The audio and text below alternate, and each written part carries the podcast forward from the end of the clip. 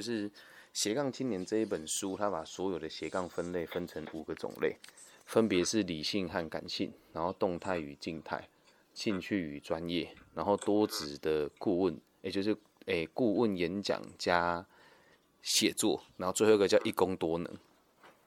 可是这个分类，就是我现在看来觉得很玩笑的原因，是因为几乎所有只要懂得做行懂懂得创业的人，都是这么做事的。他只是用一个方式把它包装成好像创业很屌，然后说的很像很轻松。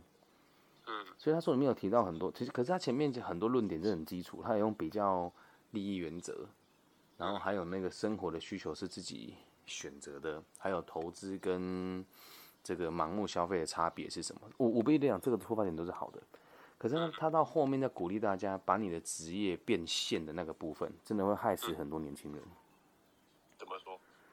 那我就问你啊，这个世界上有几个人可以像那一本书这样赚钱？以亚洲区，对你说我，就是很纳闷，说这部分，所以我才觉得说，我还跟你讨论说这本书到底你觉得是对，可是我为什么说对我很有用？原因是因为我就是这么过生活的人你本身就是这个这个在概念在过，啊，很多人都会都会拿这个吹牛啊。我我不想点名说人哪些人办那些读书会，但是多数人读这本书也都是只是照里面东西念，说什么啊，我们要像 X 先生，你有看那你有你有看过那本书吗？X 先生是什么？它里，面里面有提到 X 一个 X 先生，就是会到处旅游啊，然后吃美食啊，然后出入那种高级场合啊。然后我最有趣的是，我每个学生哦，看了这本书之后，想到 X 先生，第一个都会想到我，因为确实我就是跟书里面讲的一样过生活的人。可是这这个层次很深，是深在于说，我们理解自己的需求，然后有明确的商业模式，再来，我们比任何人都还要努力。可是书里面完全没有提到努力这件事情，他一直在强调方法的重要。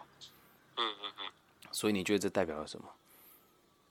他在强调方法重要，所以他写这本书的目的是让更多人认同他，而不是从根本解决问题。对对，可是这也变成说，他是它是一个商业手法，他为了卖这本书，他当然把这个事情写的没错比较比较基础一点，比较让你有梦想一点。可可是我后来自己有我自己有一个重新再造过的斜杠青年的版本，我有一个自己的方式，就是我在带我很多旗下的的心理师跟讲师在教育他们的方法。这我就可以举实物的例子，就是其实你真的要感谢这本书的原因，是因为它让我可以用我认为一般大众的笨蛋思维陈述我要陈述的东西，但我跟他的出发点是截然不同的。对，所以书里面一直在提，一直说什么这是一个多多专业的时代，我其实也不这么认为啊。就是你要把一个东西先专精好嘛，然后在专精之后，它有一个名词叫做最小的变现性的可能性。但是一般人哦，不要说变现，你连打工他妈都有问题了，怎么变现呢、对，所以我们就要很务实的给予每个人很实际的建议嘛。那如果以我最近的一个案例来说的话，他是一名，就是我我们那个礼仪师嘛，就是礼仪师，就是我们在负责丧礼的整个流程的这个企划人。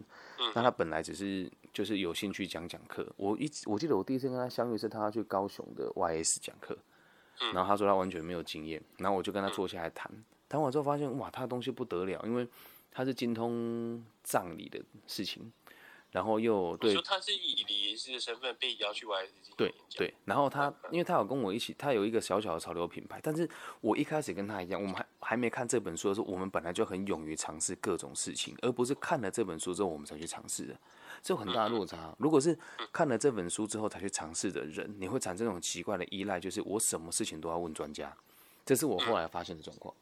然后像我们一开始就有质疑能力，就像你现在提出的问题，就是有质疑能力的人，在看这本书的时候可以善用它很多好的地方。然后我就用书里面架构跟他讲说，你应该先去让人家理解什么是你最擅长的事情。对，就像我就我们就提嘛，我说那你为什么选择当礼仪师，而没有选择去卖潮牌？因为你当礼仪师的收益比潮牌高很多。嗯好，等我一下。那那这个就是我们用这个比较利原则来做一个出发点嘛。然后比较利原则这个出发点结束了之后，就可以跟他讲，那你现在有没有想过要怎么样把你这个专业的价值再放大，然后把你其他的产业能够跟这个东西连接起来？那因为他本来只有做礼礼葬葬仪社嘛，然后现在他就做，那我们来做那个潮流潮流品牌的结合，谢谢。然后潮流品牌的结合之后，再来想，那他演讲要怎么跟这东西做结合？所以他现在，因为他他穿的衣服真的很好看，虽然他是礼仪师，可是他现在会透过我们的介绍去做生涯的课程，跟一些穿搭还有面试技巧的的部分，然后也会也会去提说如何理解殡葬业。对，那后来他现在自己购入房子嘛，所以购入房子之后，我们就想要再规划，可是后来疫情就没有继续，就是规划他如何在年收平均一百万的状况之下，出社会在十年内买一个台中市区的房。那他每次讲一个课程的时候啊，我们在协助他写这个演讲稿，就都会再重新盘点过，这他每一门技术。所以这整个商业的的的的过程就被这么架构起来哦，就是我们先从自己的本业做到专精以后，专精到别人愿意学习，会有人来邀请我们演讲。我们在演讲的过程当中，可以发发现市场以及找到新进的同仁加入我们的组织。然后在与此同时，我们可以带到我们在企业上的问题，到演讲端和大家互动的时候，找出各种不同的可能性。与此同时，会有很多人会愿意请教我们问题。好，那像我，我们就总要请教这个点了嘛。过去我人家请教我要收费，哎，你自己认为啊？说真的，我们职业顾问在外面要授课收费，你觉得简单还是困难？你自己认为？我觉得蛮困难的。对，一开始，可是现在的做法变了。我就是这也这也是这本书里面没有提及的地方，因为其实我是看了它之后，我才开始去读《金刚经》跟《被讨厌的勇气》啊。其实像我现在的收费方式都是这个样子的，我从来不问任何一个人收费，除非他愿意给我，然后我会陪他一起达成目标。可是，在陪伴他达成目标的时候，我们问的虽然不是钱，可是问题来了，如果我辅导他没有用的话，嗯，好，如果我辅导他没有用的话，那我怎么有资格跟他收钱？嗯嗯嗯，嗯，所以这个逻辑成立了之后，就会变成是我认为有用的我才收费。因此，我的学生都是有用的。那我的收费模式就可以变得很宽很广。对。然后我的学生的收入很有的很惊人呐，一年三四百、四五百都有。对。那他们在赚到这个钱之后，每当像我前阵子不是都在网络上跟人家互动，然后请人家协助吗？我真的得到了很多帮助。对。是。是你说什么？例如说什么？啊，比如说我那时候不是说人脉吗？对，没有不止，还有金钱呐，都有啊，金钱上，金钱上也有啊。对他不睡觉，等下我来，你先把他放。玉俊，你来芭比这边好不好？芭比一边工作，不然芭比跟你一起躺在这里，好吗？好，乖。所以就是在往后看嘛，就是当当我们能够理解这些道理之后啊，你就会发现，其实斜杠青年这个这个要义字是一个很好的很好的开始。但是不能百分之百的选择相信他，对。那你说我我们在这个过程当中，当我们的学生的层次也提升了上来之后，那他们丢给我们问题就会跟过去又完全不一样，对。然后在这个不一样的过程当中，我们就会在想办法去替他解决，所以会带来一个我成长，他也成长。然后重点来了，我的变现方式就不是那个短短的几堂课跟几个小时几百块。而是在我真的有需要的时候，他们一次协助我做到哪些事情？好好，对，他等下就过来了哈。妈咪，你可以过来这边吗？好，妈咪等下就来了哈。嗯，这样理解啊。我的 p o c k e t 节目也都是这样，里面会充斥着我的生活细节。对，但这个反而变成一种特色，就是很多人会说，哎。我就说没办法，我们就是台湾目前的状况是这样，所以只能这么做。那再再回到这本书，我觉得你可以彻头彻尾读过一遍之后，去点出几个你认为合理跟不合理的地方。还有，你要先想一想，你为了什么读这一本这本书啊？对我我真的觉得这本书值得读的啦。嗯，那如果针对我我说我认为我看得到的，如果你看这一本书，对你来讲个最好的这个个体化的规划是这个样，就是。你也可以去把你，因为我觉得你是一个有内涵的人，甚至我讲一句更不客气的，你比公司的很多顾问都还有内涵。对，我真的这么认为，因为我们愿意学习，而且是年轻时代。有时候听了其他老师在讲话，也会觉得他们没有活在这个时代里面了。对，那那既然我们的东西是值得，而且你在这个地方也有这么多的经验的话，你可以试着先。在网络上以个人或是匿名的方式去分享一些你看得到的，就是生涯规划的上面的问题，跟你看到某些书的心得啊，这也是一个机会分享，就是我就是这么做了，所以我得到了跟网易平台签约的机会，也真的有所谓的收入。可是这就要回到你的根本，是你是用什么出发点来做这件事情？因为我也我我觉得你也是一个，我觉得你是一个在等机会的人，我感觉得到了。对，但至于你要做什么事情，我不是那么的理解。而而在这个阅读跟理解自媒体的这件事情，我认为你是做得到的。对啊，就像那些书目开出来，你可以先一本一本的去分析给人家听。就我现在在 Clubhouse 上面就是做这件事情啊。对，然后在网易网易云上面，我是再多读一本书给人家听，因为网易的平台它的限制比较多嘛。所以是用这个方式进行。你读你，我是觉得可以可以读啦，但是你要在每个段落听不懂的东西或看不懂东西，你就要去找它，就要去理解它。因为像它里面有很多观念，其实也都是佛学的入门。我相信这个人是理解这个文学的，只是他没有用很他用商业的方式来来来把它变成现金了。可是到到往后一个层次，你就会发现，其实真正的这种斜杠跟多职业的收入，都不是来自于就是我们讲的多元的收入，或者是单一客户的收入，而是与你对于这个世界的投注，对于这个世界的共同体。啊，这也不是玄学，共同体是阿德勒提出来的。你对共同体付出，共同体就会对你付出。所以到现在我在咨询的时候，很多很多时候是不收费的。可是我不收费的同时，就会有其他人看到了我做这件事。他们就会捐钱给我，嗯嗯嗯，对，就会成为一个循环。而这个循环当中有一个最隐性也最值钱的东西，就是品牌。对，就是慢慢的你会把你自己的品牌架构做出来。而这个品牌如果做出来之后，你的认知如果和大众认知是是有一段距离的，那就会变成一个高度。对，这就是这一本书最玄妙的地方，就端看于你用什么角度去读它，跟你读了它之后的目的是什么。否则就会变成一般老师那种读书会说啊，我们就是要多职啊，一个职业有很多种价值啊，所以我要去想，如果我是一个妈妈，我们可以做哪些事情呢？有的举例子很离谱，我是一个妈妈，也是家里的采购，对，然后也是家里的这个管理者。他妈讲的不是屁话吗？对啊，但这个就是很多人会有，像特别有些心理师就说啊，我是一个智商者，然后我也是一个讲师，同时也是一个行政工作者。他妈这不是废话吗？但是这本书可以用这个角度去解释它哦。对，这这这个就像我们学这个各种不同文学一样。如果我们今天学阿德勒的话，很多人都会说，哎，就是就是利益众生。有的人就说啊，我就不停的捐钱，可是他只看到一个表象已。可是实际上是因为你要透过帮助人家，自己才会有价值感。有了价值感以后，你才有办法认同你自己，进而给这个群体更多的给予。对，那回归到根本，就那付出是为了谁？也是为了别人不，也是为了自己，不是为了别人呐。所以一件事情就有好几个、好几个层次啊。对，嗯。我会问这本书，是因为他就是我之前就是觉得说，有些顾问都会讲说要找兴趣的。他们没有看这一本书，绝对没有。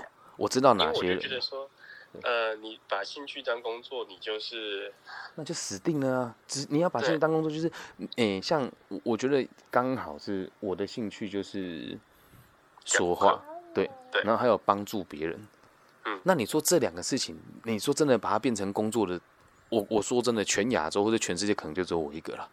可是前提是因为我有很强硬的商业背景跟基础在支撑我做这件事，嗯对，所以你说我的收入，有人会觉得这个一个小时一两千块很高，可是在我的心里面，这一两千块只是我的兴趣，我主要收入不来自于这边啊，嗯对，那剩下这些人说以兴趣当饭吃。就是，其实我可以举出很多实际的案例，但是以他们的说法，他们举不出实际的案例让学生去当饭吃啊。对，我就是想说，对，这就是问题，很 问题很重。嗯，而且 我怕误导他们呢。对，肯定误导的啦。这就是为什么这个也很尴尬，就这就是为什么很多人会私底下来找我，而且会造成我和其他老师的纷争还有分歧。对，因为我是确实这么做到的人，而且我也这么鼓励别人去做。对，然后他们会做比较，但是这个就是回归到我们核心，就是以现在我在做的事情，是我希望把这个理念分享给正确的方向跟人，对，所以我也都把这些东西放在网络上给大家听，但是问题是，好，这问题是这这群老师不一定会想想，爸爸爸，你等下帮你抹药药好吗？好，他们不一定会去想学这些东西啊，所以他们也没有读这一本书啊，还还有很多你在推背台湾的勇气，根本都没有看过，一点个体心理学习上也都不在啊。嗯，对啊，所以这个就是我我们觉得我们这个时代最可怜的地方是，你你你我也算是中中生代嘛，就是三十上下，可是年轻一代的孩子已经没有什么机会看到认真做学问的人了。嗯嗯嗯，对，那我们能做的事情就是尽可能来完成这件事，而我们认真做学问这个行为。某种程度上来讲，它是可以衍生到很多地方，因为学问到根本就是做人的道理，还有在这个社会取得一定程度的地位，进而去协助别人。对，所以我觉得这本书是很值得你我这个年代人读的。我们这个年纪赌刚刚好啊，如果是年小朋友赌，那就会不切实际；然后老人家赌，就会觉得里面不切实际。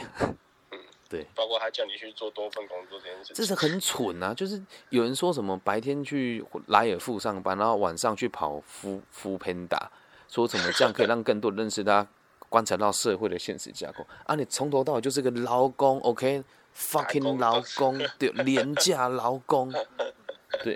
F o o Panda 是外送平台，我女儿发问的。对，因为这个这个问题，睡觉对了。对，这个他不睡，这个问题很很很有趣啊。所以我们会听到很多人讲这个词。每次我听到只要有别人，我我直接讲是谁好了。某位知名的书信老师啊，以前也是公司里面配合的人，他就在网，他就在在跟我接场演讲嘛。然后讲说，其实啊，像我们这种在执行斜杠的人啊，哈，我们都有很多种专业啊。然后我就想说，妈，你的专业是什么？后面就没有就没有详述。然后后来接他的课程讲，我说我从来都不认为自己是斜杠，但我来聊一聊我们从会计出发所得到的发展是什么啊？这个就是我在课程会提的。我是会计专业出发的，所以我了解这个事情辨认的方式，还有这个审计的所有的流程以及资讯的可信度该如何判定。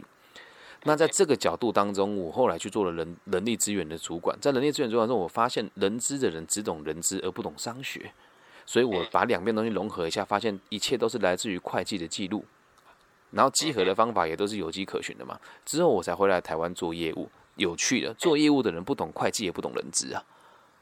对，那这时候我就把这些东西融合在一起，我的每一笔交易都是有凭有据的，每一次的书信往来都留下记录，同时在提供给客户。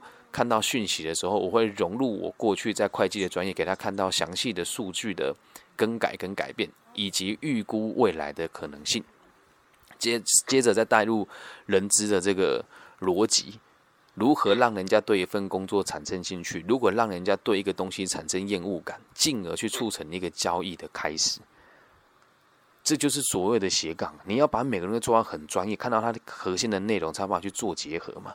然后再到最后，我车祸躺在病床上，最后的这两三年，慢慢的有人来问我问题，我才能够理解。哦，两年了哈，对不起，都两年了，我女儿更正两年，好，就两年了哦。对，就这两年下来之后，人家问我问题，我可以回答人家。你说你怎么懂那么多东西？我认真经历，而在那之前，我没有想要成为斜杠哦。所以在认真的学习每一个专业的过程当中，我都没有想着我学这个接下来能够延伸到哪里，因为那个东西是想不到的。这个就就有一句美国谚语很好笑，叫做“我永远都不知道我认为我不知道的事情”。我永远都对我永远都不知道我认为我做呃我认知不到的事情啊，因为我认知不到，所以我不知道啊，所以这代表什么？我得知道了才办法知道啊，就是它是有层次的。如果你现在就叫，比如说你现在看到一个一个山坡，好，上面可以看到很美的月亮，可是你还没上去之前，你根本就看不到。可是你在攀登的过程当中，可能攀到山腰，你就可以看到那个月亮的一半了。所以最重要的还是行动，然后是跌倒，而不是从一开始就告诉自己我要成为一个跨领域的专家，这就会变成台北那一群人呐，台北那一群生生涯的年轻人嘛，和什么文的嘛，就那一群人啊，阿东没有实务经验呐，然后在那边吹啊。可是你那时候在转职的时候，你怎么是完全是利益导向还是兴趣导向？你说转职是转哪个部分呢？比如说从四大到业务到到房中这从四大到业务到房中，你说我做这件事情有没有目的性吗？你的依据那时候是什的想法是什么？等我一下啊，这个我下一集跟你说，我五分钟后打给你，可以吗？好，可以，没你忙你忙。五分钟，五分钟，等我一下，好，拜拜拜拜。